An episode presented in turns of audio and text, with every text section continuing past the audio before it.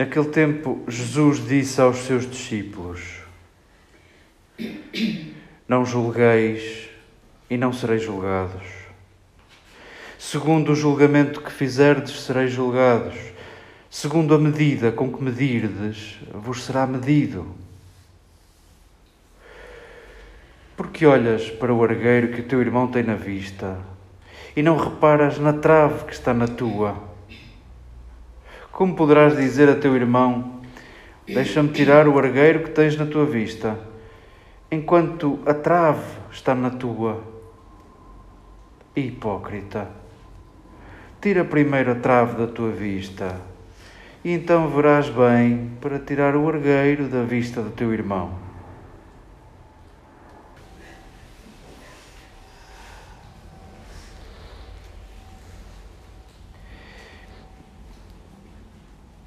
Queridas irmãs, queridas amigas, acolhamos este primeiro dia de verão, acolhamos este primeiro dia de uma nova estação, de coração agradecido por, por chegarmos a este dia, de coração agradecido por vermos o tempo a ser-nos oferecido e saboreemos a estação do sol, lembrando o nosso sol que é Jesus, a imagem do Deus que brilha sobre justos e injustos. Saboreemos esse sol que nos ilumina, esse sol que nos aquece, esse sol que nos permite ver o caminho. Foram-nos servidas duas leituras e queremos saboreá-las uma com a outra líamos um parágrafo do capítulo 12 do livro de Gênesis. Nós bem sabemos que, que o livro de Gênesis é escrito com outros propósitos que não noticiário. São escritos. É um livro escrito para dar sentido à, à história do povo e recolhem-se acontecimentos, recolhe-se episódios da vida do povo de Israel para recordar a presença de Deus. O que nos é servido nesta narrativa à volta da vida de Abraão, em certa medida, alimenta uma narrativa que, que por sua vez, ela também, também alimenta a teologia da retribuição.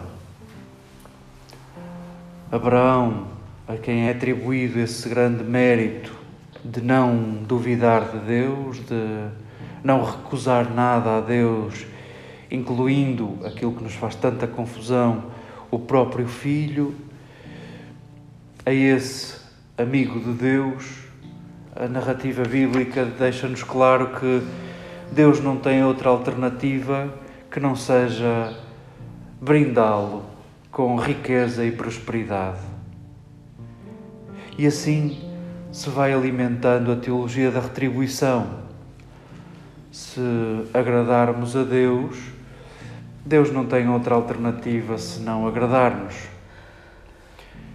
Sendo que a doença e a pobreza são castigos e sinais de que merecemos o infortúnio porque nos portamos mal.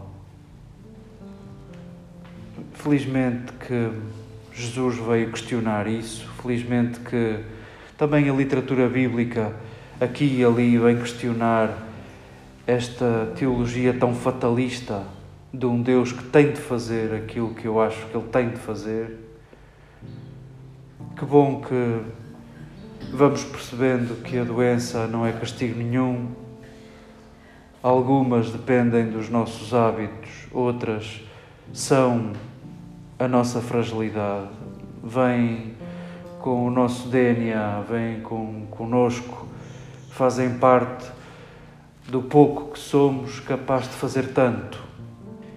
E bem sabemos que a pobreza, a pobreza social, depende muito mais de nós do que de Deus.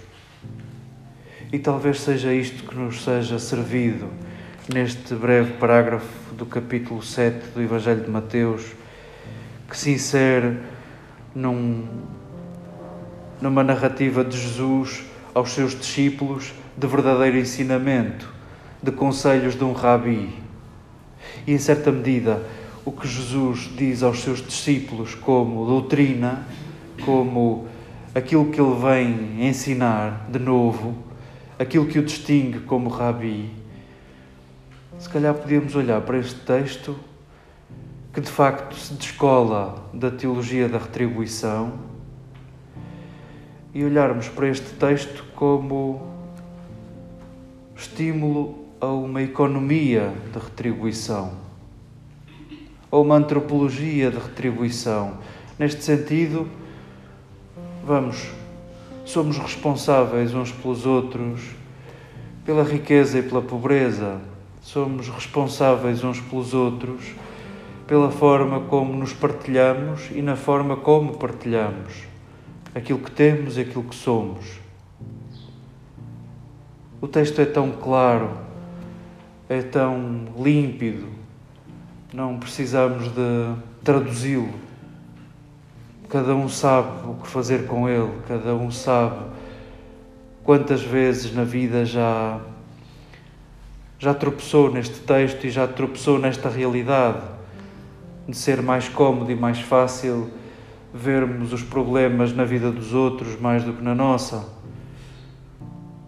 Sintamos que o ensinamento de Jesus continua vivo e eficaz, como chuva sobre a relva.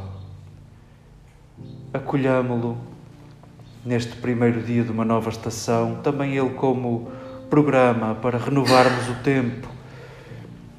De outra maneira, o tempo não se renova por si.